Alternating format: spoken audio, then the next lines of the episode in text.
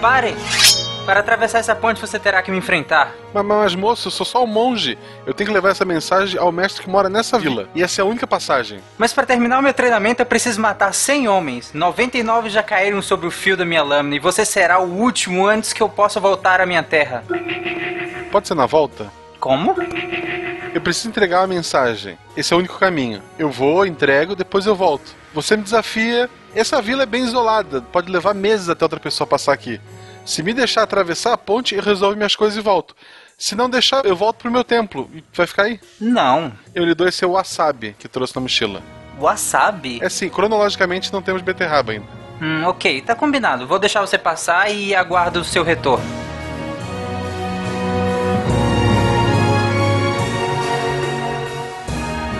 Mestre, eu lhe trouxe uma mensagem. Muito obrigado. Deixe-me ler.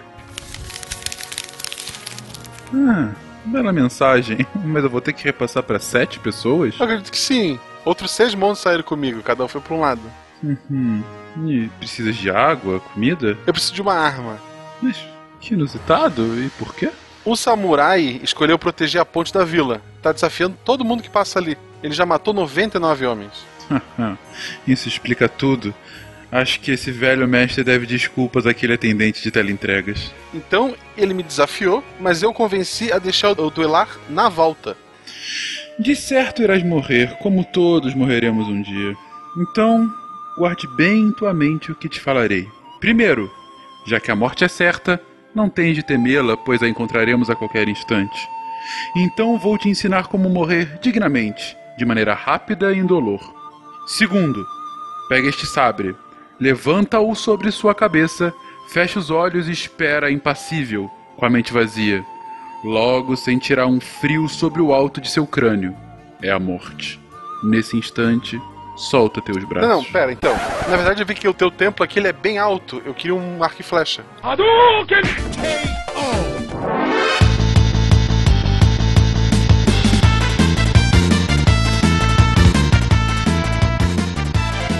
Pessoas, aqui é Fernando Malto Fencas, diretamente de São Paulo, e eu não sei se falaremos de Tokugawa, mas eu sei que eu tô contigo e não abro. eu pensei nessa de manhã, cara. Foi bem melhor do que a média, né, Fencas? Então, Obrigado. Muito bom. Pode encerrar o cast pra mim. Acabou. Tô indo embora, beleza? Acabou, tô indo, tô indo dormir já. Até mais. Aqui é Matheus, professor Barbado de Curitiba, Paraná e Ah, Japão. Um país onde fazem um desenho animado para homenagear os seus grandes unificadores e todos são interpretados por menininhas do ensino médio. Wala Wala, ouvintes, aqui é o Pena de São Paulo.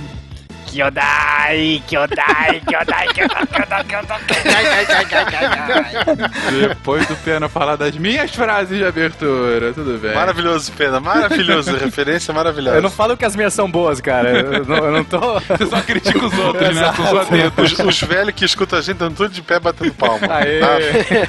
はい。皆さん、ご機嫌いかがでござるか拙者はサンパウロからナタリアでござる。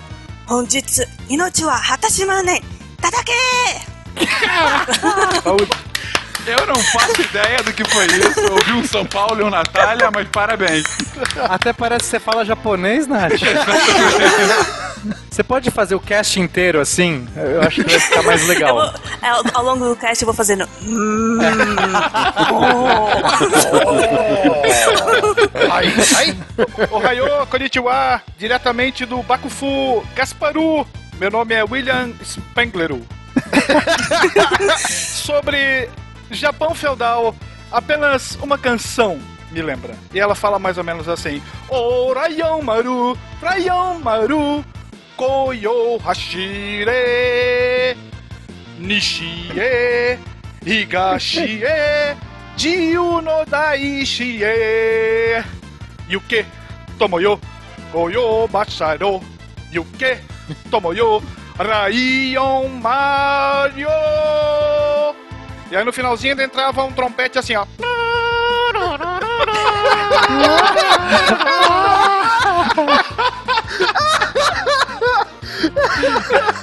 Obrigado por esse trompete, Will. Esse cast de abertura tá sendo uma das melhores até hoje. De Gaspar Catarina, que é Marcelo Guaxinim, e em 2020 a espada olímpica do Jiraiya se chamará só espada. Você está ouvindo o Psycast, porque a ciência tem que ser divertida.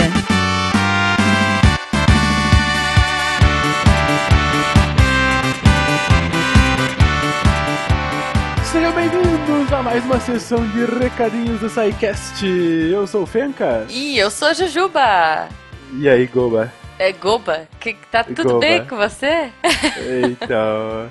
Tanto se falou que eu estava Dodói. Eu acho que sua voz tá estranha hoje, né? É, hoje de fato está. Tanto se falou que eu estava doente nas últimas semanas que pegou. Eita, nós. E aí, Fencas, tudo certo? Tirando essa gripe maldita, tudo ok, Gabi. você? Poxa vida, eu tô ótima, maravilhosa. A gente tá, cara, há menos de um mês já, porque hoje já é dia 4. Nós estamos há menos de um mês pra Comic Con Experience, cara. Eu tô. Eu não, eu não tô nem dormindo, não tô nem dormindo, sério. Olha só que beleza. Comic Con Experience, menos de um mês pra Comic Con Experience, que vai ter, é claro, o nosso grande encontro podcast. Sim, hashtag Encontro Podcast. Vamos fazer barulho nas redes sociais. Eu quero ver todos vocês lá pra abraçar a gente. A gente vai fazer uma rodinha pra abraçar o Guaxa. É, no Sim. final do dia, cara, a gente vai sair pra aplaudir o sol. Catim! Olha só, mas tá em todas as sessões do SciCast, daqui a pouco vão fazer isso na abertura, no teatrinho vai ter Ah, referência do sangue. É uma boa, Guaxa, fica a dica aí, hein? Cara, mas assim, por muito amor, eu espero vocês lá. Eu tô bem empolgada, tô bem animada. É muita gente boa confirmada já, né, muita, muita, cara. A galera em peso vai estar lá. A comunidade podcastal se Sim. reunindo num grande cumbaiá de podcast. Exatamente, exatamente, Fencas. Estou bem empolgada, então não deixem de ir e apoiar e dar amor pro seu podcast preferido. Mas se você quiser dar amor pro seu podcast realmente preferido, que é o SciCast, você Hum. pode entrar em contato conosco. Por Sim. onde, minha querida Goma? Pelo contato arroba ou pelo menu contatos lá, enfim, tem uma abinha. Mas o jeito que a gente prefere é pelo post. Inclusive, gente, É. vocês estão comentando menos e estamos sentindo a sua falta. Já Sim, tem sim. diminuído Comenta lá, o comentário. Meu Deus. Poxa, a gente Cadê quer trocar aquela ideia. força? Cadê? Os temas estão tão legais. A gente recebe comentários. Puxa, que tema legal. Então comenta sobre o tema legal. O que, que você acha sobre isso? A gente falou besteira, a gente falou uma coisa boa. O que, que você tá achando? Fala pra gente, É, por favor. é, a gente vai ter que fazer outro desafio Taricô aqui, outro desafio é, de comentário, sei lá. Eu acho melhor não, que vai sobrar pra nós dois, você sabe disso, né? É, é verdade, é verdade. Então. Bom, mas olha só, é, eu posso lançar um mini desafio aqui. Se a gente tiver, sei lá, 50 comentários nesse post, eu Hum. solto o Taricô na íntegra, falando em Taricô. Ó, É uma boa, é um bom atrativo. não Vamos sei, lá. não sei, quero ver, quero ver vocês comentando nesse episódio. Exatamente. E lembrando que esse episódio é oferecido pela nossa parceira Alura.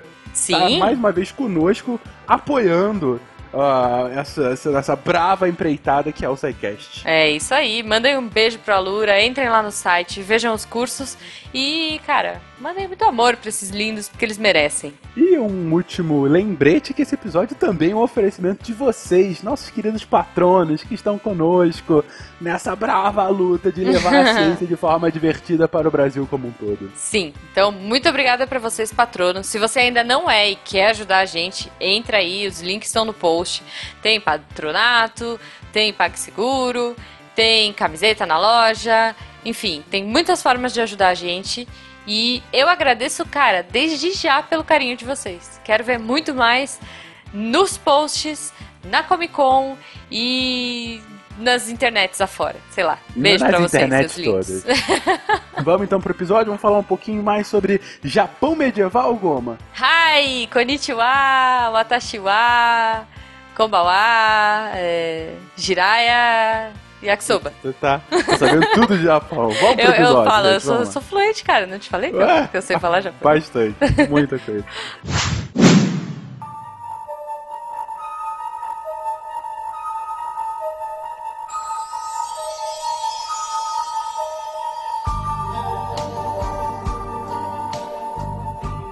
Muito retratada em livros, pinturas e superproduções cinematográficas, a imagem do samurai chegou ao século XXI em volta em uma aura mítica e por vezes até romântica.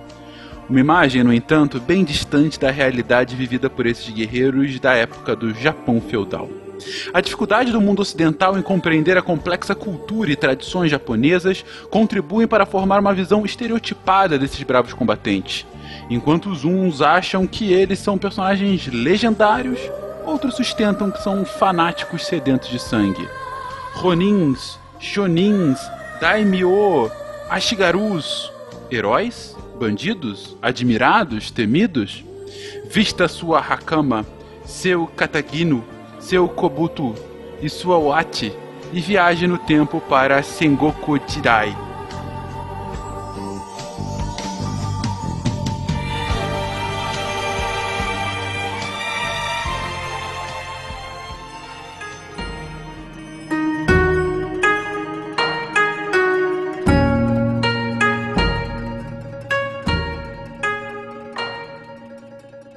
Queridões, falamos já sobre Japão algum tempo atrás, quando a gente estava falando primeiro da pré-história e também do, um pouco da mitologia japonesa. E até do início de uma formação de um estado, né? Ainda no Império Yamato. Mas antes da gente entrar na pauta mesmo, eu tenho que perguntar para vocês: por quê? Por que esse período do medievo japonês é aquele que a cultura pop mais explora? Se você vê né, a grande parte de desenhos, animes, mangás e até de filmes que retratam o Japão, ou retratam dessa época do contemporâneo, ou se focam na questão dos samurais, na questão dos shoguns. E eu pergunto, por que isso? Vocês têm uma, pelo menos uma ideia? Cabelo engraçado e espada, não tem? é uma boa resposta. É, os samurais, né? Eles vão surgir nessa época. É a era das lendas. Pra pensar assim também é no ocidente, tem muita coisa medieval. Quando tem muitas guerras, eles surgem heróis de todos os lados. E aí acaba criando assim, um romantismo. O ser humano gosta de guerra e desgraça. é isso. Não tem outra explicação. Depois a resposta custa. É. Foram 700 anos de governo na qual os samurais foram peça-chave também. Então, não foram 7 nem 70. 700, isso é um tempo considerável, né? Ou seja, deu para fixar na cultura, né? Muita coisa da cultura japonesa foi feita ali. Você vê a, a formação da cultura e do país Japão que nós conhecemos hoje. Então é muito impactante esse período de 700 anos. Até porque o próprio território japonês começa a se interligar. Antes você tinha determinados reinos, depois a gente vai falar um pouquinho mais sobre isso, mas agora o Japão passa a ter aquela cara que nós conhecemos, o arquipélago japonês, e não só uma parte do arquipélago. Então você começa a ter ligações cada vez maiores entre a própria população. Matheus, então faz um recordar a viver aí pra gente e diz onde é que a gente parou mais ou menos no último episódio. Então, no último episódio de Japão, nós paramos lá por volta do ano 600 e 700 da nossa era, né, da era comum, onde o Japão sai dessa categoria de tribos vivendo lá e nós temos o primeiro reino, o primeiro estado se formando no meio da maior ilha do arquipélago, que é a ilha de Honshu, a ilha onde se localiza Tóquio e Kyoto atualmente. Nós temos o reino de Yamato, bem no miolo mesmo da ilha, e aí você vê essa coisa dessa essa união, né, essa unidade cultural e política surgindo na ilha. Então nós podemos considerar o nascimento do Japão, ou melhor, o nascimento do reino de Yamato no Japão, né, um país na ilha. Então nós temos os, o contato mais intenso agora com as culturas ao lado, principalmente a chinesa e a coreana, afetam muito o modo de ver o mundo, o modo de, de fazer cultura, o modo de escrever, o modo de administrar o reino. Então nós vemos esse bombardeamento da cultura chinesa e coreana chegando no Japão e ajudando a formar uma cultura própria. No episódio passado, a gente deixou bastante claro a influência direta que teve a civilização chinesa na formação do Estado japonês. Na verdade, a gente tinha até dedicado boa parte do episódio anterior para explicar como que há o sentimento, o start, né, do Império Japonês, que é aquela carta é, enviada em pé de igualdade ao imperador chinês e que isso era um assombro à época. Mas ainda assim, a China continua influenciando culturalmente. Você já comentou um pouquinho da administração, você falou um pouquinho da forma de organização sociopolítica, mas onde mais vocês conseguem ver essa influência chinesa, em especial nesse imediata, nessa transição, nesse início do, do reino Yamato? Essa influência vai ser identificada em basicamente todos os campos da vida japonesa. Desde os penteados, a moda, o uso da seda, a forma de você fazer o comércio, a forma como você vai taxar a, a população. Então, basicamente, você vai sim buscar um modelo chinês para aplicar no território japonês. O próprio imperador vai se fazer como uma quase como uma cópia do imperador chinês. Na religião também. Sim. Mesmo o Japão sendo shintoísta, tendo uma religião própria, o budismo e até o taoísmo, eles vão ter papéis super importantes dentro da sociedade japonesa. A China acaba trazendo pro Japão muita coisa, até desde a Índia, né? Que a China tem contato com a Índia e traz religião, até moda e arte, né? Tem desde a Índia, passando pela China e chegando no Japão. Aí você pode ver uns murais, assim, que é muito parecido com murais indianos. Então, com toda essa influência, com toda essa centralização do poder, dos costumes, da economia japonesa em um reino, depois em vários reinos, depois em vários períodos que nós vamos ver aqui de unificação, divisão, reunificação de novo do Japão, nós temos aí a primeira tentativa de centralização, que é com o reino Yamato. O imperador passa a ser assessorado, ajudado pelas várias famílias aristocráticas do Japão, que são na realidade os que verdadeiramente governam. Então, vai ser muito similar, é ruim fazer isso em história, mas para facilitar o entendimento de vocês ouvintes, é muito similar à Europa feudal. Você vai ter o rei, o, nesse caso o imperador, mas quem comanda de verdade o income, né, a, a, a renda do reino, são os aristocratas donos de terras que estão ali controlando a população na plantação. Assim eles adquirem poder e prestígio, esses, essas famílias aristocráticas, então nós vamos ver a família, o sobrenome, né, a família tal, a família Oda, a família Tokugawa, isso mais pra frente, né? Então você vai ver o começo dessas famílias nobres japonesas surgindo. Pela força de aliança, pela força militar mesmo, eles começam a ganhar poder e prestígio. No primeiro momento é a família Soga que cumpre esse papel de assessorar, de ajudar o imperador. Eles são a família com mais prestígio, com mais força na sociedade. Ela vai elaborar, parece até estranho, parece, nossa, mas isso é papo de hoje em dia, né? Ela vai elaborar uma constituição, uma lista de 17 artigos do príncipe regente Sotoku, que data do ano 604 da nossa era, depois de Cristo.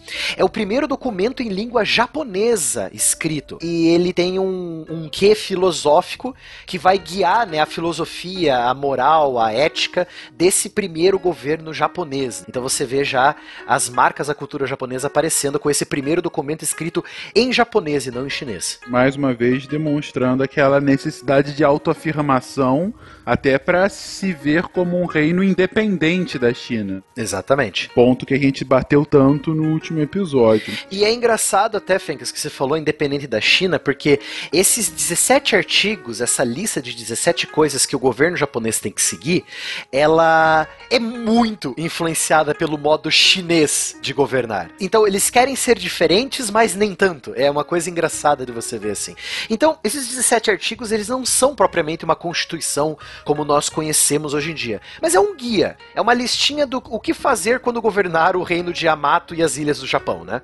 É um aspecto ético do, do governo. Sim, você tá me lembrando muito da lógica do confucionismo, Matheus, que a, a gente comentou isso no cast de China, nos cast de China, que o confucionismo era algo entre uma religião e uma filosofia é, sociopolítica. Era um como o, o povo deveria agir. É, como governar por Confúcio, manual para idiotas. Mas é... É, não nesses termos, mas enfim, o confucionismo, o que Confúcio diz, é uma forma da população agir e se sentir em sociedade, não pra seguir um deus malvado que vai jogar você no inferno. Não, porque é, é mais um espírito, como você colocou, de bem comum. E então, isso tá me lembrando muito o confucionismo nesse sentido, o que demonstra mais uma vez a influência cultural chinesa, né? E outra coisa que eu vou falar aqui também que vai lembrar muito a é que a autoridade do imperador japonês vem do céu. É um desejo dos céus, um desejo do cosmos de que o imperador governe, porque para eles existem três esferas. Você tem a esfera do céu, que é o cosmos, né, o universo. Você tem a esfera do homem, dos seres humanos, e você tem a esfera da terra, onde eles moram, o solo, a mãe natureza, etc. E o imperador é justamente o elo, é o cara que liga essas três esferas. Então ele é super importante para o governo harmonioso de todo o Japão, de toda a terra japonesa, né? Então, tipo, o Japão é a Europa com ninjas, é isso? Isso. Temos um quê de direito divino aí, sim. Aproveitando que o Pena tá quietinho, eles trocam fogueiras por ninjas, é isso que tá acontecendo? Isso. os, os ninjutsus e os jutsus também, exato. Só destacar aqui também que esses 17 artigos, eles não foram os únicos a seguir até o Japão parar de ter samurais, assim, sabe? Houve várias outras mudanças, várias outras reformas institucionais, como a reforma Taika, ou também chamada de a Grande Mudança do ano 645 da nossa era. Então você tem aí todas as terras do Japão passam a pertencer ao imperador, os nobres grandes proprietários de terra passam a ser considerados auxiliares do imperador e tem que zelar, tem que cuidar do patrimônio imperial, que são todas as terras das ilhas. Então você tem essa reforma, um adendo à lista. Miseráveis! Gyodai! Pegue-os!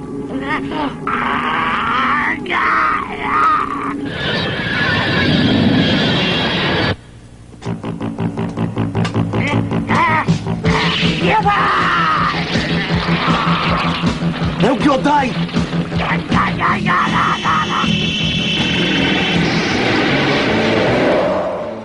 E pra gente ter uma comparação, gente, é sempre interessante fazer isso, ainda mais quando a gente sai do eixo eurocêntrico. 645, metade do século 7. O que, que tá acontecendo no mundo nesse momento? Highlights do mundo. Para começo de conversa, pro ouvinte se tocar, a Inglaterra não existe. Muito que a França também não existe ainda. É verdade. Então, é verdade. esqueça a Europa que você conhece hoje. Reinos da França e Inglaterra tá muito longe ainda de, de se unificarem. Bizantinos mandam um beijo. É, bizantinos com nosso querido amigo Justiniano, né? Estão dominando a Europa ainda. Bizantinos bombam na Europa Central. Quem mais? Germânicos batem as suas canecas.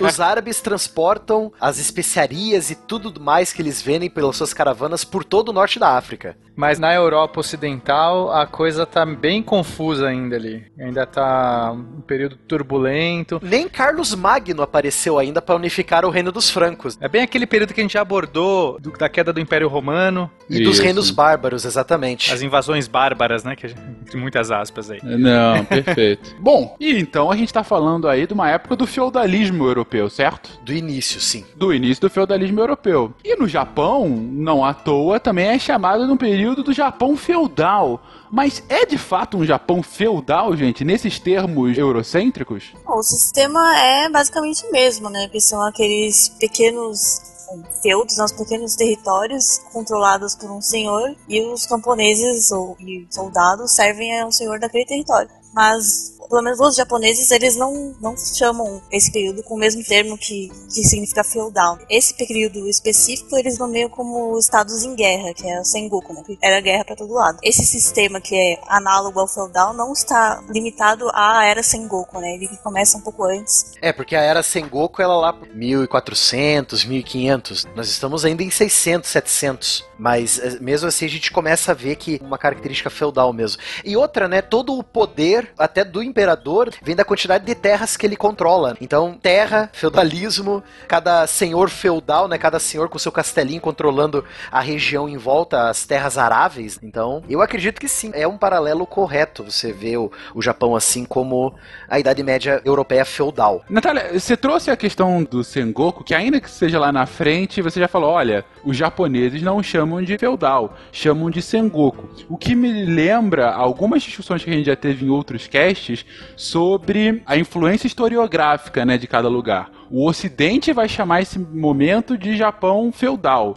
enquanto que o japonês, nesse momento no século VII, né, era de Asuka e de Nara. Então, assim, é mais uma vez esse debate até de como nomear esse momento histórico. Isso é até uma curiosidade minha, uma dúvida minha. Eu sempre me questiono, será que se eu tivesse aprendendo a história lá no Japão, seria totalmente diferente? Provavelmente, porque eu não aprendi história no Japão. É, eu já sou carregado pela visão ocidental da história. Você, Nath, talvez que tenha uma- um contato maior com a cultura japonesa, talvez seja melhor entre nós para dizer. Mas eu arrisco dizer que certamente é diferente. Eu acho que a gente tentar resgatar um ponto de vista mais próprio do povo é sempre positivo. Aquilo que nós chamamos de período feudal japonês, lá é dividido, como a Natália comentou, em períodos. Então você coloca dentro desse balaião ocidental, chamado Japão Ocidental, inúmeros períodos. O período Ascanara, o período Heian, o período Kamakura, que nós vamos conversar, o período Muromachi, o período Sengoku e o período Edo, que é do finalzinho. Então, nós temos dentro desse rótulo Japão feudal vários períodos que têm sim pontos de semelhança, mas tem pontos de ruptura bem característicos. E voltando àquele ponto que nós conversávamos sobre o feudalismo japonês, em alguns pontos ele se assemelha, mas tem pontos aonde a diferença é bem gritante, como por exemplo a questão da nobreza vinculada à terra. Então, quem é que podia, no mundo ocidental, que nós já discutimos? Quem guerreia é o nobre, certo? O proprietário de terra. Aqui no Japão nós vamos ver que aquele que guerreia não necessariamente vai estar vinculado à terra. Ele não vai precisar ser um proprietário de terra. Ele vai estar vinculado a um senhor, a um daimyo. Essa vai ser uma das funções do samurai. Então o samurai não é proprietário necessariamente de terra. Ele tem uma ligação por laços, sim, com um que seria o seu senhor. Então ele não luta por terra, ele luta para o seu senhor. Diferente do cavaleiro ocidental clássico que nós conhecemos, né? Que era o príncipe, o duque, o barão. E os nobres menores que iam ganhando terras. E você só pode ser cavaleiro se você tem um nome de prestígio e, lógico, tem terras. Isso. A questão do, do próprio samurai ali, do, do guerreiro, se ele não fosse ligado a um lord, né? Um, um daimyo, ele era desonrado, ele era um, um ronin, né? Um, um errante. Um samurai sem senhor, exato. Ou um mercenário, né? Não, era desonroso tu não ter um senhor a quem servir. É, os mercenários, na verdade, eram os ninjas, né? Eles que faziam as missões em troca do pagamento e acabou. Eles eram divididos em vila, tinha da folha, da pedra. ah, não, Mas é nesse, nesse período já tem o samurai? Essa é uma dúvida que eu tenho. O samurai vai aparecer daqui a pouquinho. Mas aqui no período Ascanara nós já temos as bases do que nós podemos chamar de feudalismo nipônico. Eles ainda não aparecem. A relação, né, entre esse suposto samurai e o seu senhor. Acho que a relação já se constrói a partir daqui. Até porque os primeiros samurais serão agricultores. Eles não vão ser devotados unicamente a uma atividade belicosa. Isso vai aparecer tempos depois, né? E aí sim a constituição de uma classe social separada, né? E depois, dentro dessa classe social, uma subdivisão. Eu acho que esse é o ponto. Eu aqui ainda não é uma classe social separada. A gente ainda tá falando desse agricultor. Sim. E aí, com o tempo, essa relação vai elevar o status dessa galera dos samurais a uma nova classe social. Eles vão criar aí um, um sanduíche de, na sociedade. Ah, tá. Então a gente tava falando ali de nomenclatura, como é que eles chamam, então eles chamam isso aqui de filler, né? Que não é. É o fillerzinho no meio das sagas, exato. É. legal destacar também desse período que, quando nós falamos de guerreiro japonês do ano 700 até o ano 1000, 1100, não é o samurai clássico que nós vemos nos filmes lá, daquele, o maravilhoso filme lá do último samurai com, com o Tom Cruise, né? Ótimo, maravilhoso. É bom lembrar que o Tom Cruise não é o último samurai, tá? O último samurai é o cara E, que tá e com ele. agora vamos falar sério, né? Ah, achei que tu ia falar do Akira Kurosawa. É, e também não são os samurais que nós vemos nos filmes do Akira Kurosawa. Eles são guerreiros, né? Como falamos aqui agora, eles eram até fazendeiros até, que eram convocados para lutar. A espada japonesa, a katana, ainda não era aquele sabre bonito, curvado que nós conhecemos, ele era uma espada reta, um pouco mais curta do que a katana normal, e eles tinham no máximo um peitoral de bronze vindo da China, né, ou de ferro, e um capacete normal. Então, a diferença do guerreiro japonês dessa época é muito grande pro samurai clássico que nós conhecemos. Inclusive, Barbado, você falando sobre a espada do samurai, você sabe que a aquela curvatura que a katana vai, vai adquirir, ela é sem querer, ela não, não foi pensada para ter a curvatura. Ah, é, cara? Pô, eu pensei que era proposital. Não, então, acabou que a curvatura ajuda. A curvatura é importante porque ela facilita o corte. Mas ela não foi pensada assim. Foi no processo quando eles estavam temperando a lâmina, que é você dar um endereçamento, eles usavam um, um processo de têmpera seletiva. E aí, por conta o aço vai ser esquentado em temperaturas diferentes, quando você esfria, ele se contrai. E aí ele entorta, porque uma parte está mais quente. E essa curvatura ela é exatamente a resultante na katana. É muito interessante. O Pena fala sobre isso no nosso cast sobre cutelaria. Exato. Ah, eu falei isso? Sim, cutelaria. Caramba, faz tanto tempo. Ah, então, É. então, então, tipo, vejam lá. Desculpa te cortar, olha só. Cutelaria, a gente fala disso. Mas, gente, a gente tá chamando esse período de Ascanara. Por que desse nome no final? Por que que dá-se esse nome? É a música, né? Inara. Entendi. Inara Pronto. Não, na verdade, o Nara é por causa da primeira capital permanente em 710 da nossa era, o primeiro centro urbano do Japão, foi a cidade de Nara, que ela é bem próxima ali aonde hoje fica Kyoto, se eu não me engano, bem no centro da ilha de Honshu, se não me falha a memória. Então, só que tem um problema, depois da cidade de Nara ser considerada a capital fixa, ela não vai ser para sempre. Então, você vai ter um rodízio de capitais entre a cidade de Nara, a cidade de Kyoto e a cidade de Osaka. Então, vocês veem que a gente nem falou de Tóquio aqui, né? Tóquio é uma vila de pescador. Tóquio não é nada aqui. O negócio é Nara ou Kyoto ou Osaka. Tóquio, na verdade, não tinha nem esse nome ainda. Era não, Edo era, ainda, era não? Edo, exatamente, Edo. Uhum. A vilazinha de Edo. E, e o Asuka? O Asuka? Asuka Nara. Não, ayahuasca é outra coisa, gente. Calma aí. Então, isso que eu ia perguntar. O que, que é o Asuka? Não, não. Ayahuasca Não, era uma piada. Era uma... Puta. Eu falhei. Falei miseravelmente. Ok. Em japonês ela é engraçada, gente. Spengler, por que o, o Asuka? Agora eu fiquei em dúvida. Cara, a gente falou disso lá no cast anterior, do período Asuka. Olha só, mais uma referência. Exato. Foi com o Silmar ainda, fiz uma piada cretina. Porra, morri pro seu mar. Ninguém lembra mais disso, gente. Nem, nem- nem sabe mais quem é seu mar. Qual era a piada cretina, Will? Tanto que ele falou que era o período açúcar, eu falei que era um período doce. Se não me falha a memória, é o período do primeiro príncipe, né? O que vai formar a família imperial japonesa, né? Se eu não me engano. Sim, é, é quando forma o reino de Yamato, né? Exato, é o primeiro rei de Yamato, eu acho, o primeiro príncipe de Yamato, alguma coisa do tipo. É, a região de Asuka é próxima de Nara.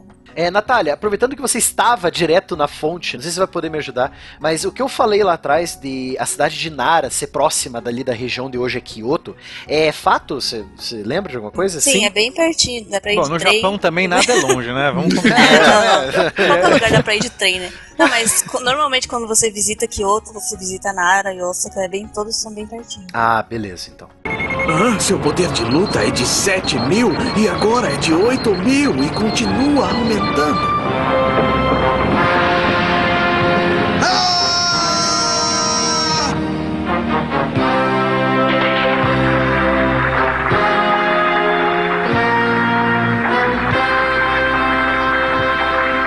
Por favor, diga logo qual é o poder de luta do Kakaroto. Ah, é de mais de 8 mil! Importante até essa questão levantada, porque assim, diferente do que se possa pensar, o imperador aqui não controla todo o Japão, apesar dele não ser tão grande assim. Ele vai controlar aquela determinada região e as suas adjacências. O extremo norte, o extremo sul estão nas mãos ali de pequenos proprietários que começam a se formar. Então o imperador não estende a sua totalidade de domínios. Como a gente viu ali na questão da reforma taika, todas as terras agora são do imperador. Todas as terras que ele possui. Todas as terras possíveis de serem cultivadas naquela região. As terras que não foram exploradas não são dele. Isso vai até depois apresentar um dos pontos que vai fazer com que a, a legislação sofra uma reviravolta. Porque nós temos uma população que aumenta, nós temos mais bocas para alimentar e nós precisamos Uhum. de mais terra para cultivar. Ok. Aí a população tá aumentando e você tem cada vez menos terras disponíveis. E ao mesmo tempo você tem é, essa questão de que o imperador não controlava tudo. Como isso acaba sendo resolvido, Will? Isso vai demorar um certo tempo. um pouquinho.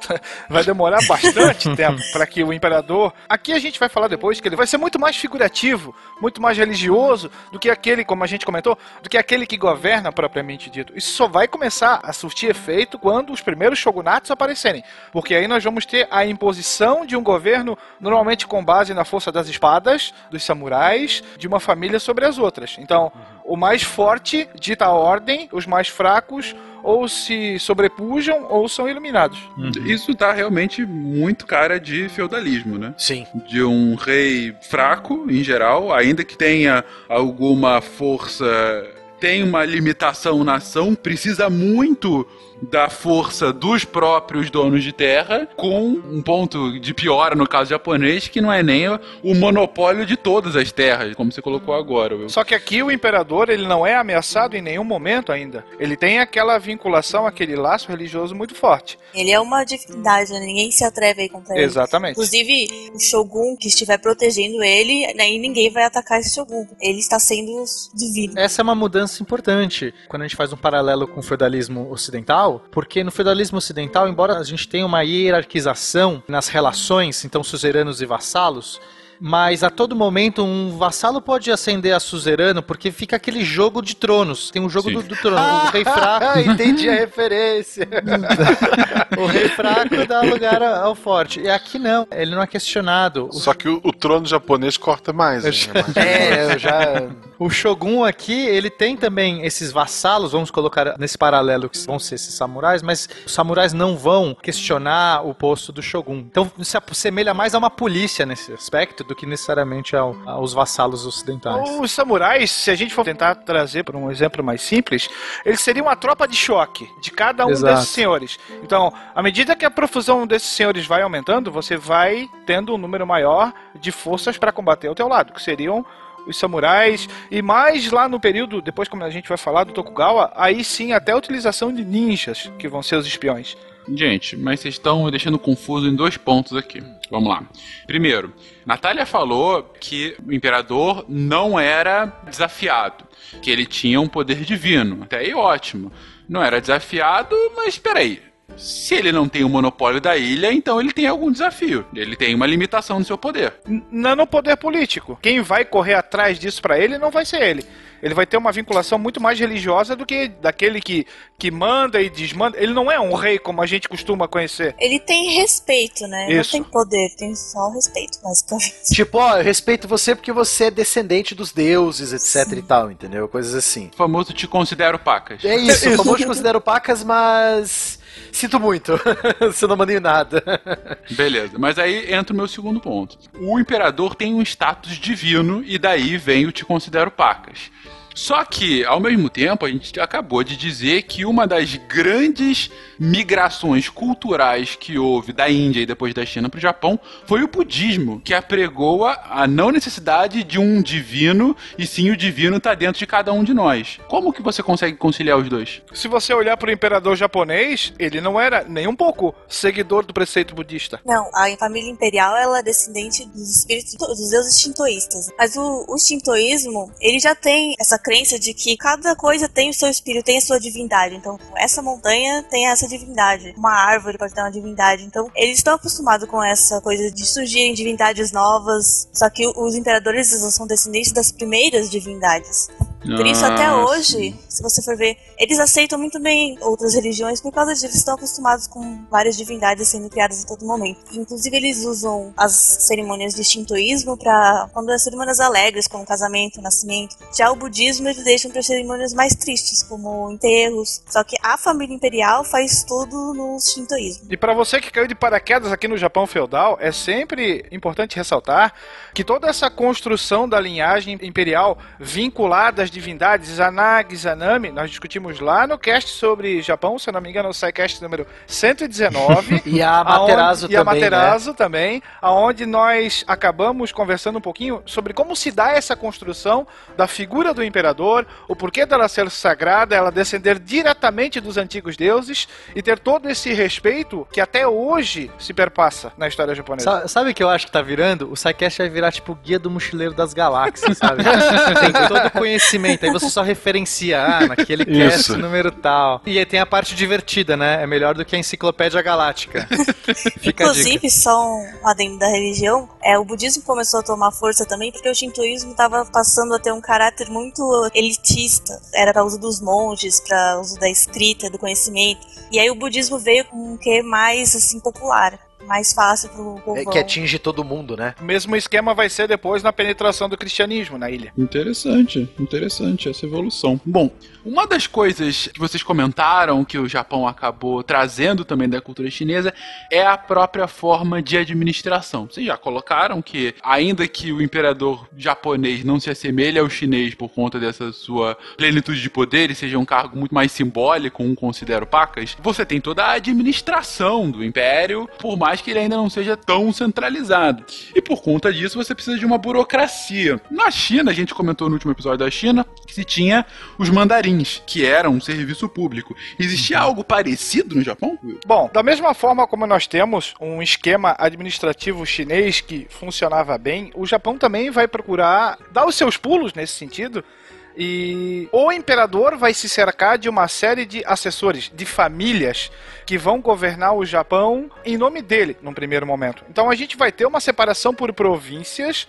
Em cada província dessa vai ter um governante que vai responder ao primeiro assessor direto ou ao- aos assessores do imperador. Então a gente vai ter a construção de uma série de de uma mão lavar a outra nesse sentido. Grandes proprietários de terra que devem respeito às famílias da corte. Esses grandes proprietários de terra vão ter pequenos proprietários de terra que por sua vez vão estar lá na ponta da linha com os camponeses, que vão recolher impostos. A estrutura do governo, a burocracia japonesa começa a se formar aqui. A gente não tem ela bem definida ainda como o cargo do de shogun que a gente vai ver depois, o cobrador oficial de impostos, mas aqui a gente já começa a ter a semente plantada para que essa burocracia possa fervilhar, possa crescer e para que as grandes famílias fiquem cada vez mais voltadas para a corte, enquanto que os interesses locais passam a ser supridos pelos intermediários nesse meio campo. E aqui que a gente vai ter depois a formação do que seriam os super feudos, se a gente for comparar lá com a Europa medieval como a gente está fazendo.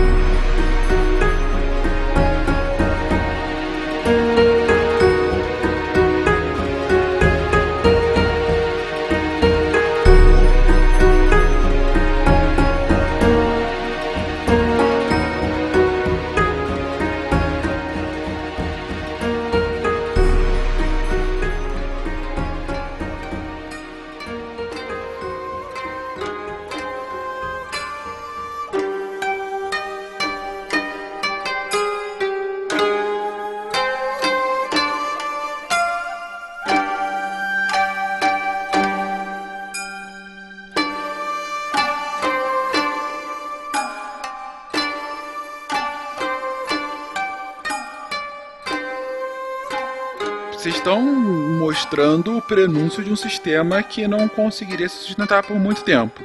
Primeiro, vocês comentaram pra mim que você tinha um sério problema de terras a vir, né? Você tem uma, uma questão de que ah, em algum momento não iria se sustentar esse sistema feudal ante o, o crescimento da população e a limitação do território.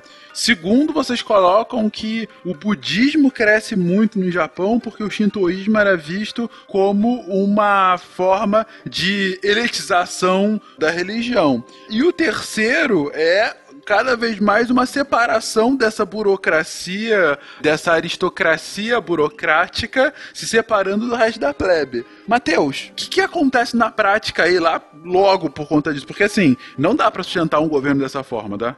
Então, aí você tem esse- esses vários problemas surgindo, né? Aí a capital ela muda novamente. Ela muda para uma cidade nas montanhas perto do rio Yamashiro, chamada de Heian, que mais tarde viria a ser conhecida como Kyoto. E aí começa o chamado período Heian, que vai de 794 até 1185 da nossa era. E nós vemos a posição da família Fujiwara no governo, né? Então você tem essa família tomando as rédeas do governo, né? Do reino central do Japão e tentando controlar tudo, né? Tentando resolver os problemas. Isso ocorre também com a instituição de cargo do regente aberto e as pessoas que não são membros diretos da família imperial. Então você vê os cargos de regente, cargos importantes do governo, sendo distribuídos para pessoas não membros da família imperial diretamente, né? Então Uhum. você vê essa difusão, né, dessa burocracia. Até porque antes, como é que você tentava buscar uma forma de ligação com a família imperial? Você tentava arranjar casamentos entre os membros da família, né? E aqui o Pena brincou lá da Guerra dos Tronos, mas é mais ou menos isso. Você vai ter famílias tentando se sobressair umas às outras, buscando ocupar peças chaves nesse governo. E é claro que você vai ter muitos inimigos, muitos interesses. Então, por isso que esse período vai ser tão instável, onde você tem ora uma família no poder, e a gente fala instável, mas sei lá, 200 anos, né? Ora uma família, aí você ora outra, aí volta aquela descendente da primeira família, depois eles caem. É, aí nós vemos também que eles querem essa posição de poder, só que mandando um oi pro imperador, né? Tipo, ó, o imperador te considera o pacas. Aí se o imperador lá aparece, pô, te considero pacas também, aí pronto, eles estão garantidos, entendeu? Deu o selo match. garantia do, do imperador. Deu match. Isso. Aí, isso tudo, toda essa confusão de trocas de famílias no poder, isso vai enfraquecendo o controle, o poder central do Japão. Então as províncias começam a se separar mais e mais ainda, cada província com o seu líder, né? Cada província se aliando a uma certa família e não Uhum. respeitando tanto a família que está no poder na cidade de Kyoto, né? Então elas começam a se aliar mais com os funcionários nomeados para controlar o local, né? Porque eles estão mais presentes na vida da população e até dos próprios outros proprietários de terra do que o cara lá da família Fujiwara ou que- de qualquer outra família que estivesse em Kyoto, né? Então, ah, o cara tá na capital, né?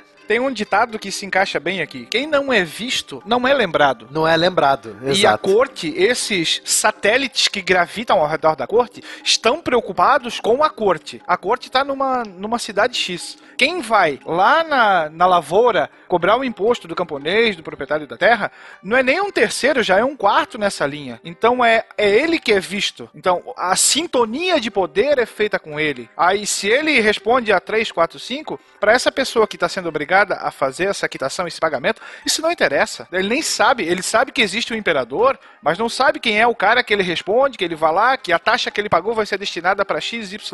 É, não tem internet, né? Você não consegue ver a fotinha do cara. Vocês não fazem ideia quem é esse imperador. É mais um ideal de imperador. Não tem o Pony Express também. É, não. Então, aí você tem esse problema todo crescendo. É, isso tudo ajuda no aumento da corrupção, porque esse terceiro, esse quarto, esse quinto que vai lá cobrar essa quinta pessoa que vai lá cobrar o imposto do agricultor, você não sabe se esse imposto vai chegar mesmo na capital pra corte, entendeu? Você não sabe pra onde esse imposto vai, você não sabe se o de repente o senhor feudal lá que o próprio regente colocou pra controlar aquela região vai falar: "Ah, quer saber? Eu não vou mandar tudo não, vou mandar só um pouquinho", sabe? Então você tem a criação também é, de milícias para defender e atacar as lavouras, né, de clãs inimigos. Então você tem um primeiro momento de união e agora nós estamos vendo o primeiro momento de desunião do Japão, né? Essa desunião que aconteceu há 200, 300 anos depois que o primeiro reino unificado do Japão apareceu, né? Que é o, o governo de Yamato. Então nós vemos toda essa confusão e aí junto com essa busca por uma eh, mão de obra combatente, né? essa- esses protetores, defensores das lavouras, que surge o cara chamado samurai, né? Que nós conhecemos hoje como samurai. Então o samurai nada mais é do que o. Leão de chácara. Leão de chácara, obrigado. Era essa a expressão. Exatamente. Putz, agora me veio a imagem do Van Damme assim, não tem? que ele tem um filme que ele é um leão de chácara, tá louco. Pronto. Psycast quebrando mitos. Exato. Tanto é que o termo samurai, se a gente fosse fazer uma tradução literal, é justamente aquele que serve a alguém. Uhum. E aqui tu já quebra um pouquinho do mito do samurai, como aquele cara que faz tudo, que é um cara turrão. Não. Ele tem laços fortes que não podem ser cortados. Pro seu daimyo, pro seu senhor, pra quem quer que seja. E, e os samurais já nasceram absolutamente invencíveis? O samurai nada mais era do que um agricultor que foi selecionado para defender aquele local. Não existe nada de nobre, até porque o samurai não vai ser um nobre, né? Alguns vão se tornar nobres tempos depois. Mas não, ele não vai sair da barriga da mãe com uma espada em punho, sabendo lutar, Sabendo todo o código do Bushido, é, né? é, observando as regras do Bushido. Não, não é assim É. que funciona. Aqui a gente tem o início, o proto-samurai sendo formado. Ele era um agricultor, mas quando precisava ele pegava em armas. Quando não precisava ele voltava para a lavoura. Assim como a própria nobreza europeia que vai surgir através dos líderes de tribos germânicas, né? O samurai ele vai nascer como uma necessidade. Você tem a necessidade de defensores da lavoura e do pessoal que vai seguir o funcionário lá do daimyo ou até do próprio regente da cidade de Kyoto. O pessoal que vai proteger o funcionário vai proteger o imposto arrecadado, né? Então você vai precisar dessa mão de obra militar. Então o samurai nada mais é do que uma milícia. Eles criaram soldados assim, tipo, na, no grito, tipo, ó, cara, a gente precisa de gente pra, pra proteger. E pega umas espadas aí, um, aquele garfo de pegar feno lá e se embora, sabe? É uma milícia de confiança, né? Uma milícia de confiança, exatamente. Interessante. É, Eu tava aqui pensando, vocês começaram a falar dessa questão que o Will falando, ah, não, nada, o samurai no início nada mais é do que um agricultor com armas. Seria por isso que algumas das armas do samurai têm tanta semelhança com instrumentos agrícolas? É, a primeira que me veio à mente foi aquela cama, né? Que é tipo uma, um machadinho. Uma foice, não? É, é uma tipo uma, Uma foice, foice menor. pequena. Uma foice pequena, que é usada pra você cortar o arroz, né? As próprias lanças, ou iares, né? Que eu não sei se estou pronunciando certo, Natália. Yari? Lança? Não sei. Yari.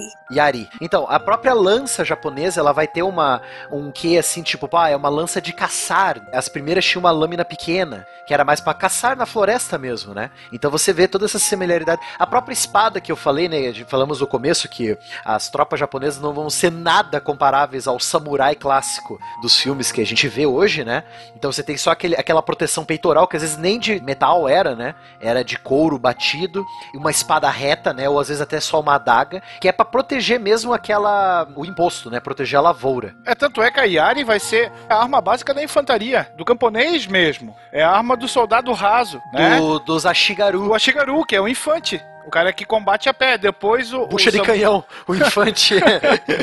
os caras, tipo, ah, você tem, eu tenho 500 samurais e 15 mil Ashigaru. Pode apostar que os 15 mil Ashigaru morrem mais do que o- os samurais.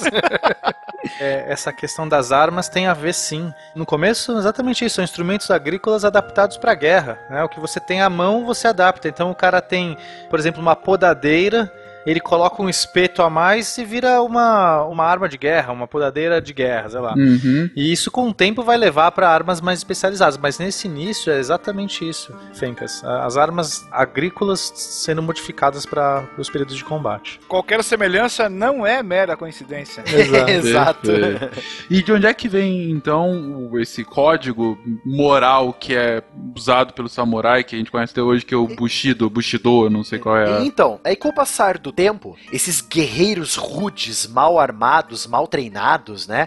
Que era só pra ajudar o senhor local a controlar a população e a lavoura, que era de onde vinha a riqueza, eles vão sofisticando os seus métodos de luta. Então você vê uma evolução, tipo, tá, cara, eu vou precisar de você mais tempo do que eu pensava. Então, tipo, só a experiência dele como agricultor não vai salvar ele numa batalha. Então você vê toda essa evolução do guerreiro. O que, que o guerreiro tem que saber? O que, que o guerreiro tem que aprender para ser um guerreiro no Japão, entendeu? É importante o código de valores, né? Porque você pode se especializar de várias formas, mas é, as sociedades orientais, elas normalmente têm um aspecto tradicional forte, essa questão dos valores, uma moral, eles é, é algo muito impregnado na cultura até hoje, né? A gente sabe é, que as pessoas se matam até hoje, tem famílias que a pessoa se suicida porque ela infringiu o código, alguma lei da família, envergonhou a família, a gente sabe disso. Então, esse é um diferencial importante que eles vão se especializar, se aperfeiçoar na sua arte, mas com um código de valor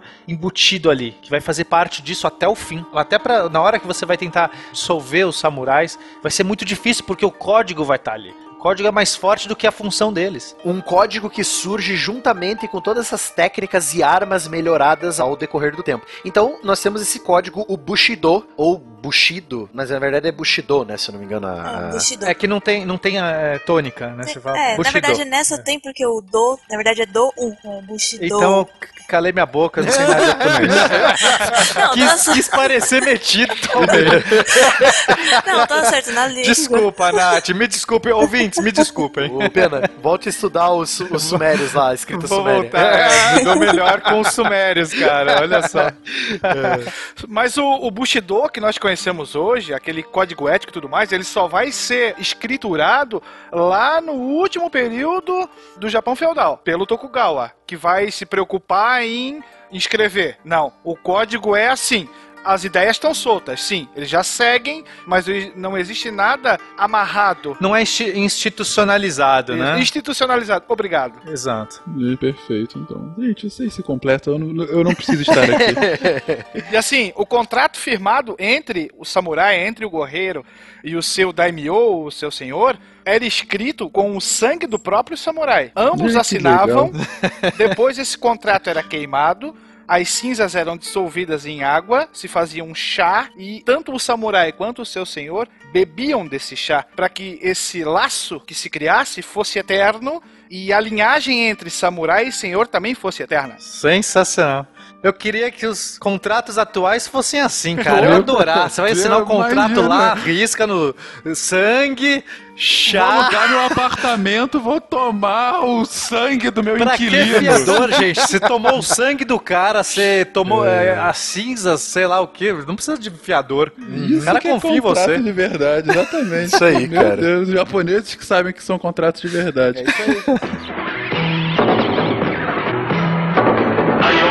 Lion Man. Lion Man é a transfiguração de um jovem guerreiro que sozinho luta contra todo o mal.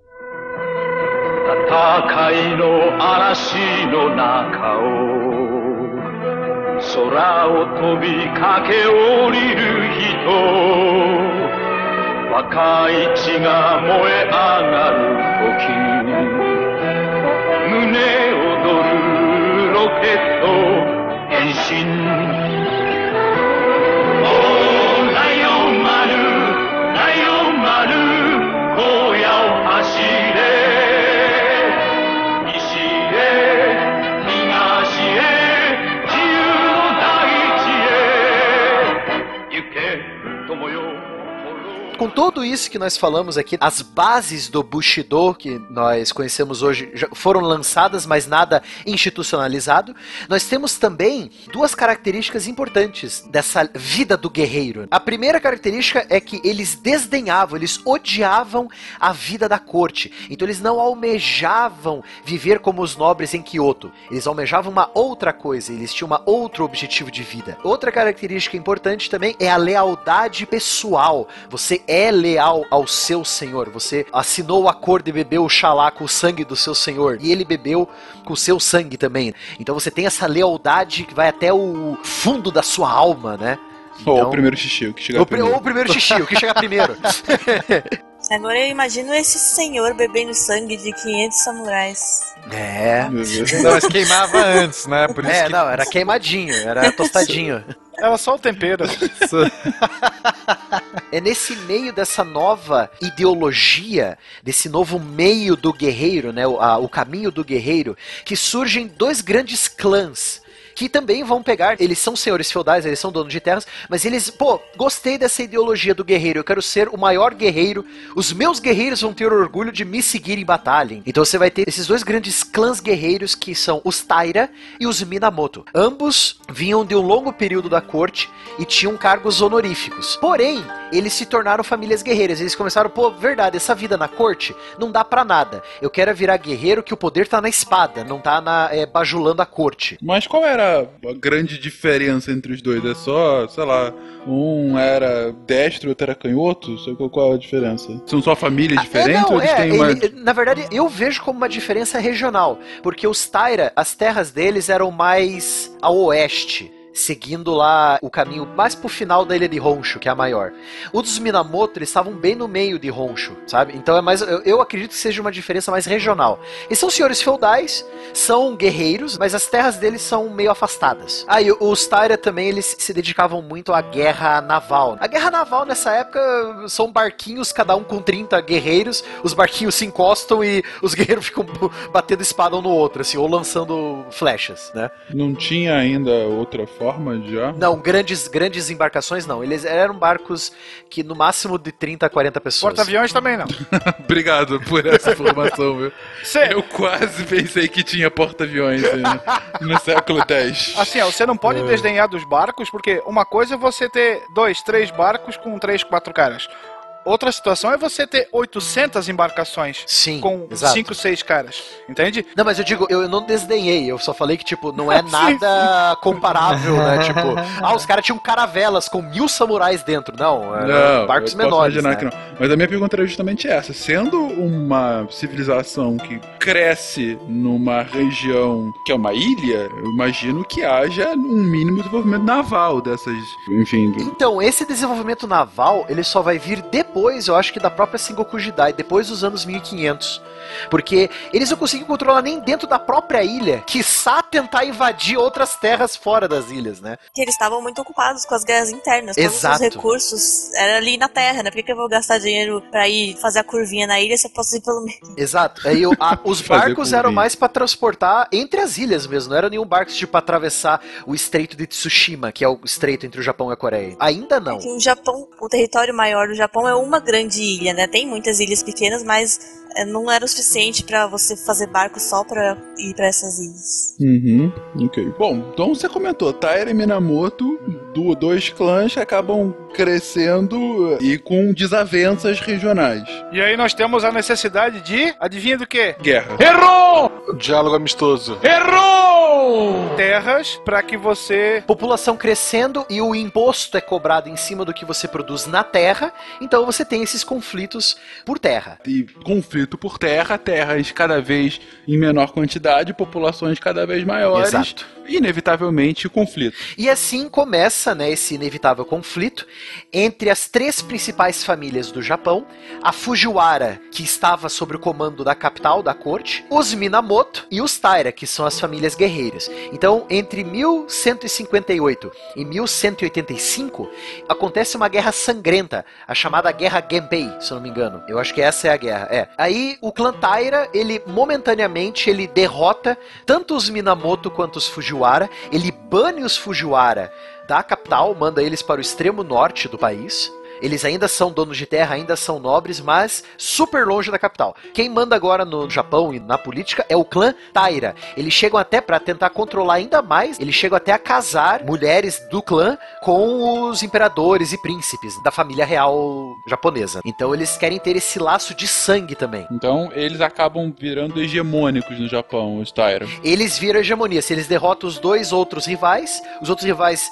recuam para os seus terrenos de origem para esperar as feridas cicatrizarem. E enquanto isso, você tem uma hegemonia aí de, se eu não me engano, 30 anos dos Taira no poder. 30 anos no poder. Perfeito. Desculpe, não era a Guerra Genpei essa, desculpe. É, Foi uma primeira guerra sangrenta. A Guerra Genpei é tipo o contra-ataque dos Minamoto. Os Minamoto, eles se recuperam dessa derrota contra os Taira e eles organizam novamente um levante e eles dessa vez tomam o poder nessa guerra, a Guerra Genpei. Inclusive, nessa Guerra Genpei tem uma das principais mulheres samurais que existiam, que não foram tão poucas assim como parece na literatura. Foi a Tomoe Gozen, que era a esposa do Minamoto Yoshinaka, ela era nascida da família guerreira. O, o Yoshinaka Minamoto né, mandava ela como chefe dos seus exércitos em todas as batalhas. Ou seja, não era incomum a presença de mulheres. Não. É até interessante, eu vi um vídeo no YouTube, agora eu esqueci o nome dele, mas é daquele canal que só faz uns top números, assim, sabe? Tipo, ah, os samurais em números, ah, eu né? vi esse. Então, aí eles acharam um campo de batalha, acharam um sítio arqueológico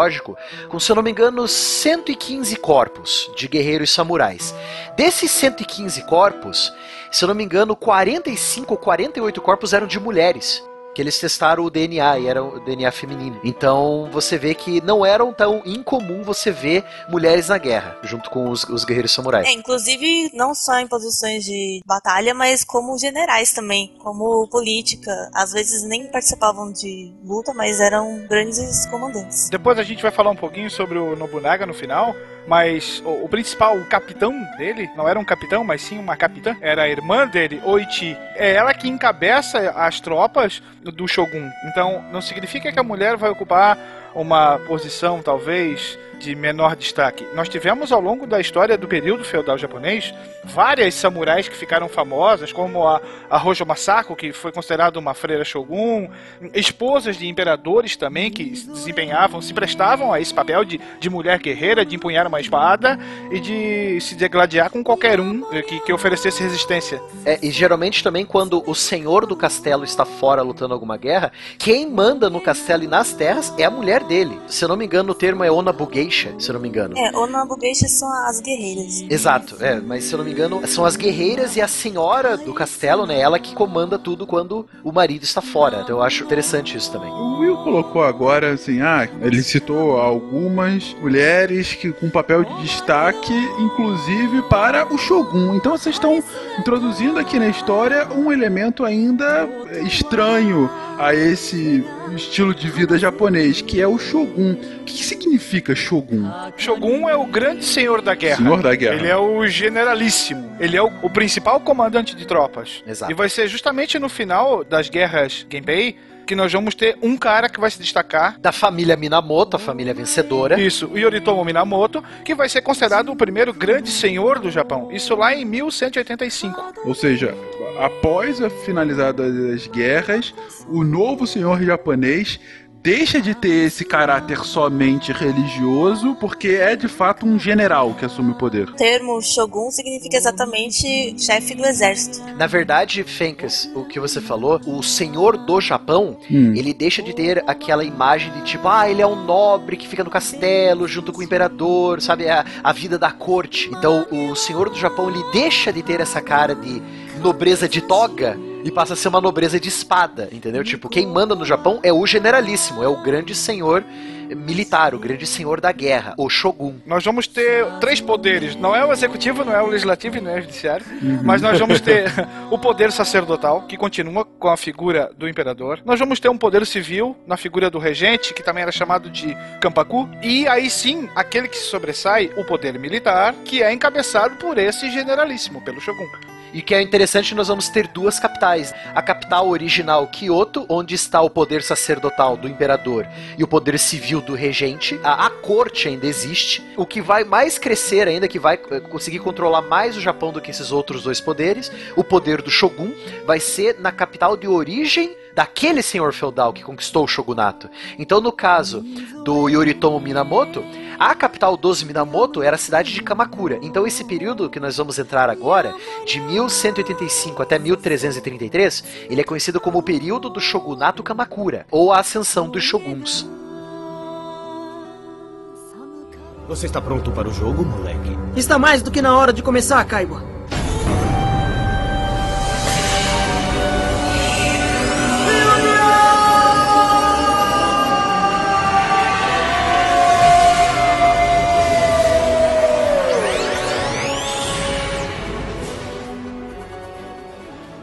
Então, vamos lá, a gente está falando de agora três poderes, sendo que um poder que continua sendo bastante sacerdotal, que é o imperador. Eu te considero pacas.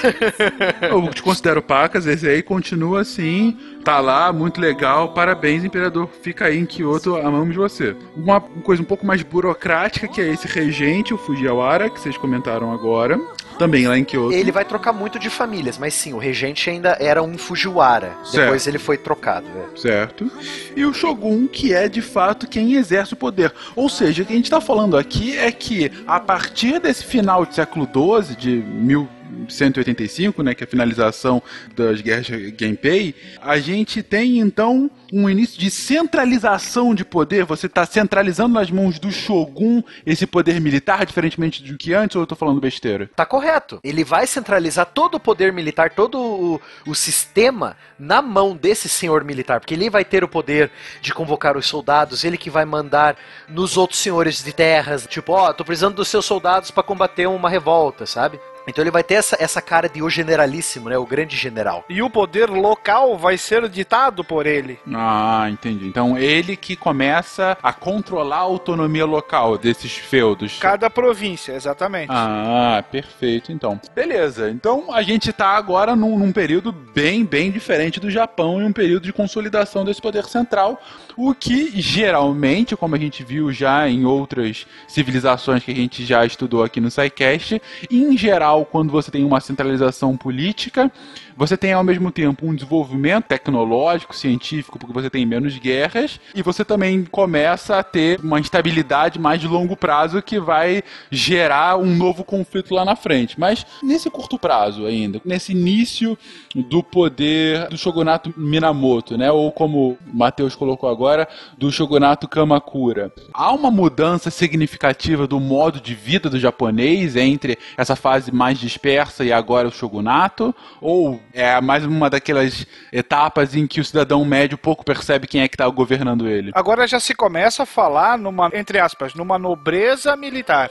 né? O militar começa a ganhar posição de destaque. É aqui que o samurai vai começar a aparecer de modo mais forte. E a gente até pode falar, de certa forma, aqui o, o feudalismo também dá as suas caras. Porque nós vamos ter uma pulverização de poderes locais sob o comando daquele chefe militar que seria mais poderoso. Mas nós continuamos tendo famílias que não vão com a cara desse shogun, ou que foram destituídas por ele, ou que almejam ser um novo shogun quando em algum momento o poder desse primeiro chefe militar se venha a se enfraquecer. E não se enganem, o japonês nessa época sabe guardar rancor, cara. E como? Meu Deus do céu. Mas por que, Matheus? Cara, porque vai ser cada facada nas costas de Shogun aí, sabe? Famílias que foram destronadas e o Shogun tomou o poder. Aí, ah, é? Você é Shogun agora? Então tudo bem, espera que a tua vez tá chegando, sabe? É, Kill Bill, cara. Hattori Hanzo. Pega a espada e vai, vai vingar. Vamos plantear esses dentes. Porque a gente é até engraçado, né? Tem uns vídeos que eu, eu vou citar eles mais tarde depois, mas neles é até engraçado a gente, a gente percebe uma coisa que ah, porque o, samurai ele tem o código, ele tem que ser assim, tem que ser assado. Aí você vê os líderes dos samurais aqui também, entre aspas, são samurais, eles são guerreiros, mas eles não seguem esse código nem a pau, sabe?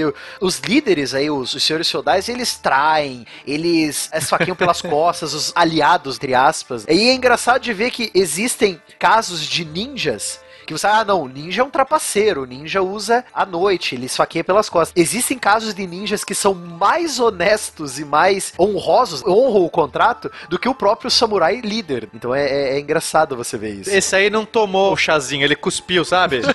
Quando ele ia servir, ele, ops, Exato. Ele jogou na plantinha ali do lado. jogou na né? plantinha, É. cara. Então é até engraçado você perceber isso, sabe? O Pena, Cara, inclusive, citou talvez aquele que foi o mais famoso dos ninjas, que foi o Hattori Hanzo, né? Hattori Hanzo. Por sinal, existem várias histórias em volta da família Hattori. É até engraçado porque geralmente quem é o líder do clã Hattori, ele vai ser chamado de Hattori Hanzo. Então, se você começar a estudar a história do Japão, você vai ver que existem 10, 20 caras chamados Hattori Hanzo. Toma essa, Spengler, se você não gosta de Tarantino. Olha aí.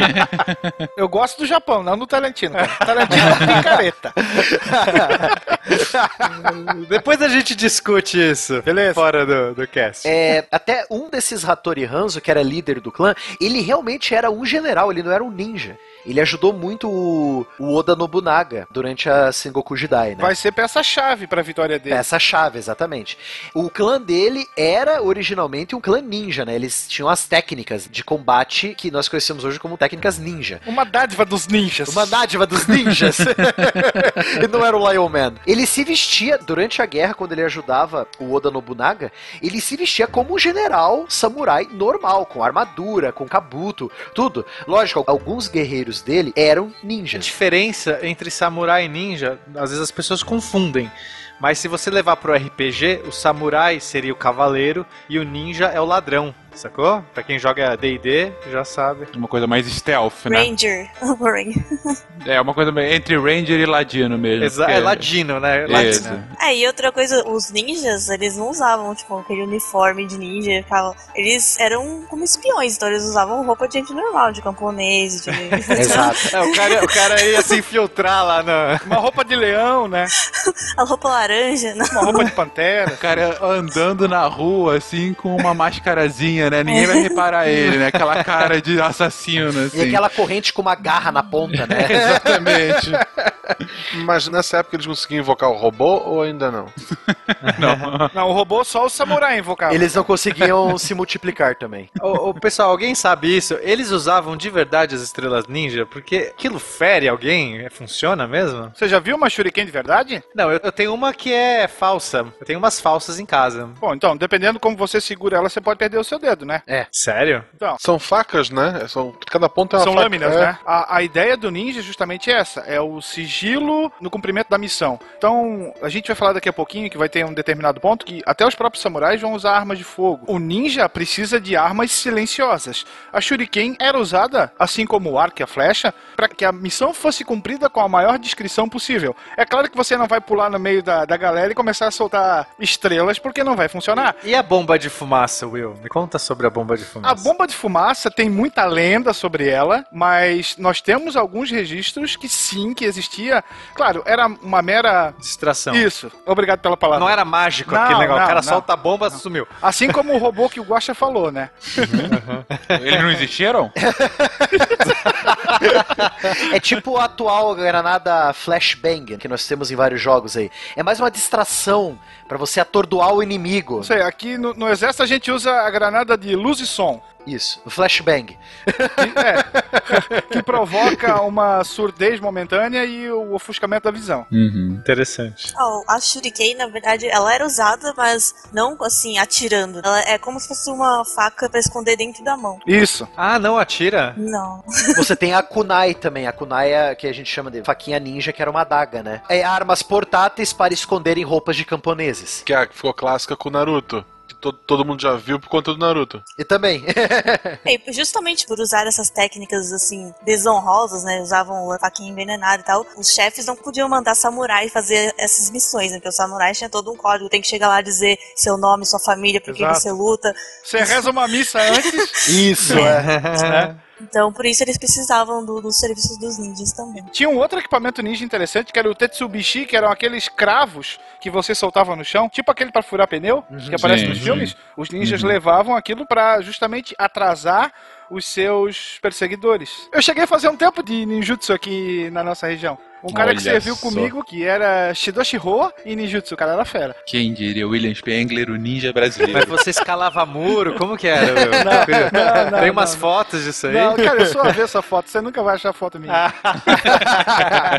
Mas a técnica de armas que os mais graduados faziam, aquilo era muito legal, cara. Muito legal. Voltando ao nosso amigo Minamoto, qual vai ser a chave para ele tentar impor, num primeiro momento, o seu poder? Ele passa a dizer que, a partir do governo dele, somente seria samurai quem ele indicasse, quem ele aprovasse. Então você começa a ter uma distinção dentro da própria classe dos guerreiros. Então, você é samurai, deixa eu ver se você reúne as condições para ser aprovado aqui, certo? Podemos fazer um paralelo com o rei europeu, dizendo que só o rei europeu pode consagrar alguém cavaleiro? Seria a mesma ideia ou tô falando abobrinha? De certa forma, sim, porque se você tivesse a aprovação dele, automaticamente você, voltando àquela história do, do laço, do contrato, Uhum. você Sim, seria fiel a ele, né? E aí o que, que você faz? A gente comentou antes que várias famílias não vão com a cara do, do Shogun. Então você começa a enviar esses seus guerreiros de confiança para essas regiões para que eles fiscalizem, para que eles façam, às vezes, a voz do Shogun naquele canto que falava mal, por assim dizer. Então, aí com toda essa mudança do Bakufu Kamakura, né, o Shogunato Kamakura, Bakufu era o governo das tendas, que era onde os militares se abrigavam, né? Você tem a Exato. barraca ali. Bakufu, a barraca, o período Bakufu Kamakura é, ou seja, é a barraca militar do chefe de Kamakura, ou seja, o Shogunato Kamakura. Isso, o Shogunato Kamakura, o Bakufu Kamakura. Por isso que eu falei Bakufu Gasparu aqui no início. Porque é interessante porque ah, o cara é um general. Da onde o general vai comandar as suas tropas? Da tenda do Bakufu. Então aí vem essa palavra.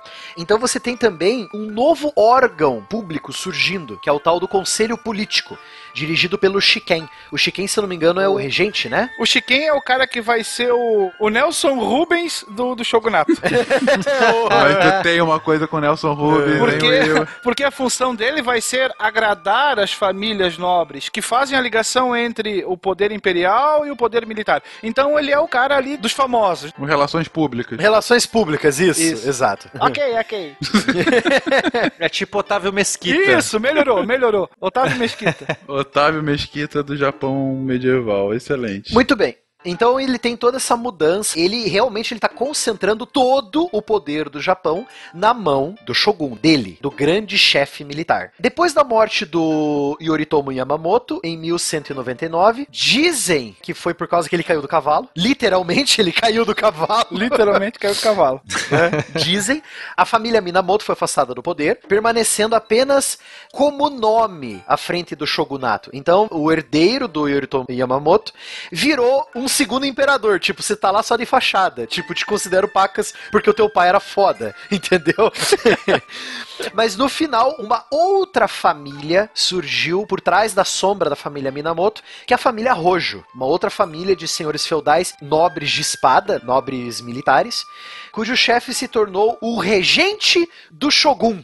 Ou seja, já que o Shogun ainda é o Minamoto, só que o cara não tem, tipo, tá ali só de bonito, quem vai mandar de verdade é esse regente rojo, por trás da sombra dos Minamoto. É tudo uma confusão maravilhosa essa política do Japão nessa época. Ainda não chegou na Sengoku Jidai, né? Exato, não chegamos assim Goku Jidai ainda. Não chegou no período das guerras ainda, né? Exato. É que assim, pega mal você chegar lá e dizer, ó, amiguinho, tu tá fora, agora quem manda sou eu. Então vamos fazer o seguinte, tu fica aí na tua, não me incomoda, eu entro aqui como teu regente. Eu não sou um usurpador do poder. Tu vai dizer amém aqui pra mim. Eu sou seu auxiliar. Exato. É, eu vou te ajudar.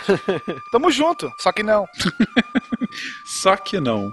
E nesse só que não, a família Rojo acaba vivendo um século de paz entre os séculos 13 e 14 no Japão.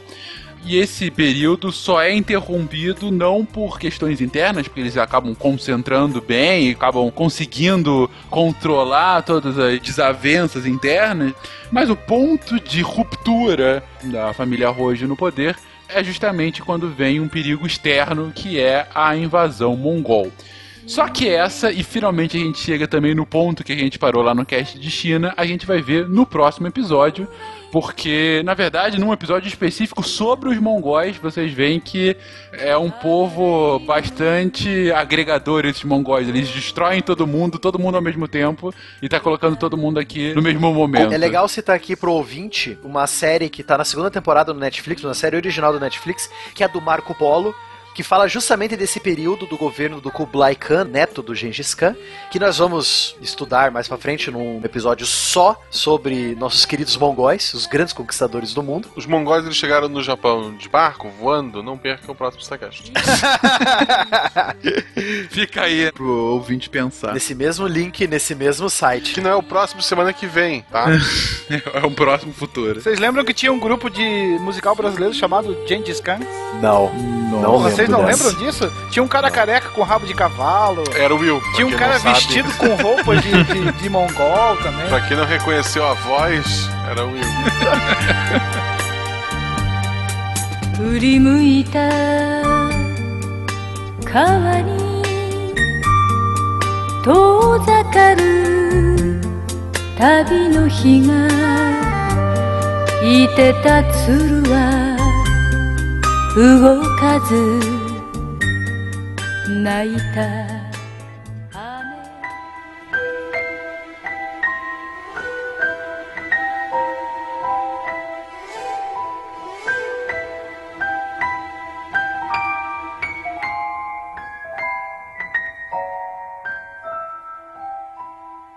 タンタンタンタンタンタンタンタンタンタンタンタンタン。タン tan Tan tan tan tan tan tan tan tan tan tan taran, tan tan tan Specto Patronum! Cara, que que é isso? Co- como assim? É, é porque o Guaxa não tá. Aí a gente resolveu fazer uma musiquinha e o Fencas veio com essa ideia. Tipo, é, é muito legal, né? Harry Potter, sério. O Fencas veio com essa ideia. O Fencas veio com essa ideia. Claro, eu vou tirar o meu da reta. Mas tudo bem, já que eu tive essa ideia genial de falar Espectro Patronum, para a gente falar agora dos patronos do SciCast, aqueles que estão acima da categoria cientista. Com esses fogos de artifício, leremos agora todos aqueles que nos ajudam dia após dia a termos nosso episódio toda sexta-feira lá, bonitinho, meia-noite um, para vocês ouvirem. Valeu, patronos.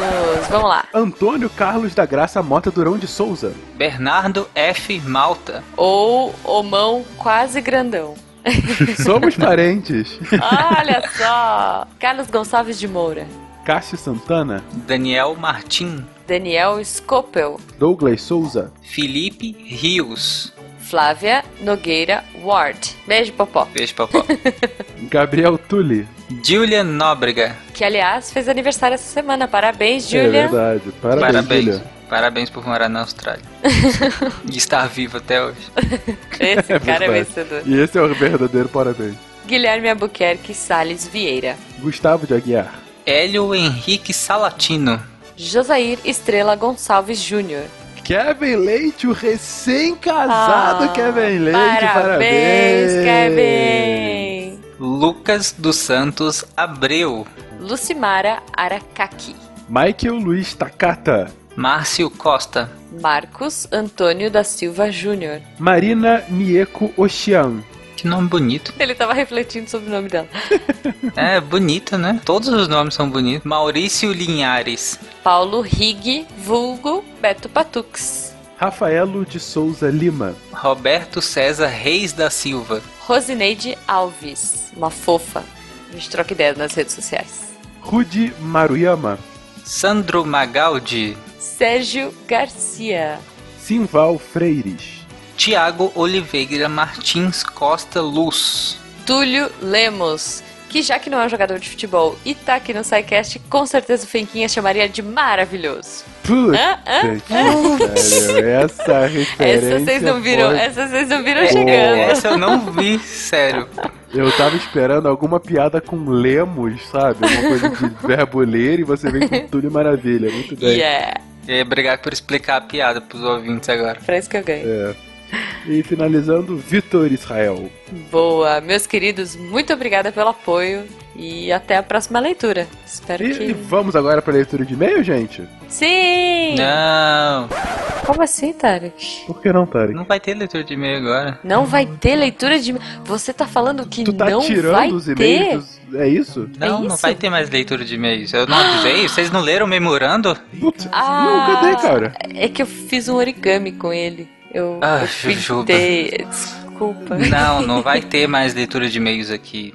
Ah, mas e aí? Não vai mais ter? Ninguém mais vai ouvir essa loucura aqui, essa maluquice? Mas nos recadinhos a gente falou que ia ter feedback. É. Sim, mas não aqui. Não, mas nesse espaço, esse espaço agora não é pra isso. Ah, você está querendo dizer que nós teremos um outro programa no feed do Deviante? Exatamente, Juba. Esse não. Caraca, Calma que eu tô lendo o roteiro aqui. precisa. Eu tô lendo o roteiro do. do- é, é tipo TechPix aqui, cara. É, ou sei lá, Globo, sabe? Tipo, o quê? Você está dizendo então que teremos um outro programa no feed do Deviante? Exatamente. Vocês não repararam nas obras, não? É, é isso aí, galera. Então. Em breve teremos boas novidades aí. O e-mail do SciCast está migrando para uma casa um pouco maior, um, um formato um pouco diferente aí. Esse formato promete. Então aguardem novidades. Dentre em breve no feed mais próximo. Sim, Katink! Tchau. Eu não sei porque eu quietinho, mas tudo bem. Até a semana Ah, que vem, lá. gente. Você deu, deu vontade Até, aqui, eu lembrei ou de não. Polishop, sabe? Vocês lembram do Polishop? Sim, lembro, lembro.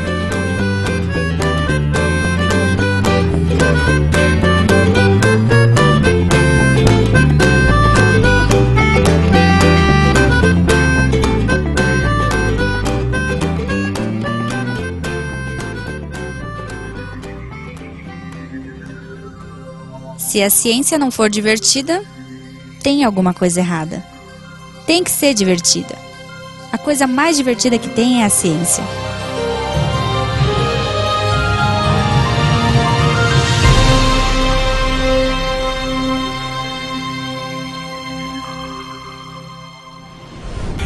Este programa foi editado por Tapcast. Edições e Produções de Podcast.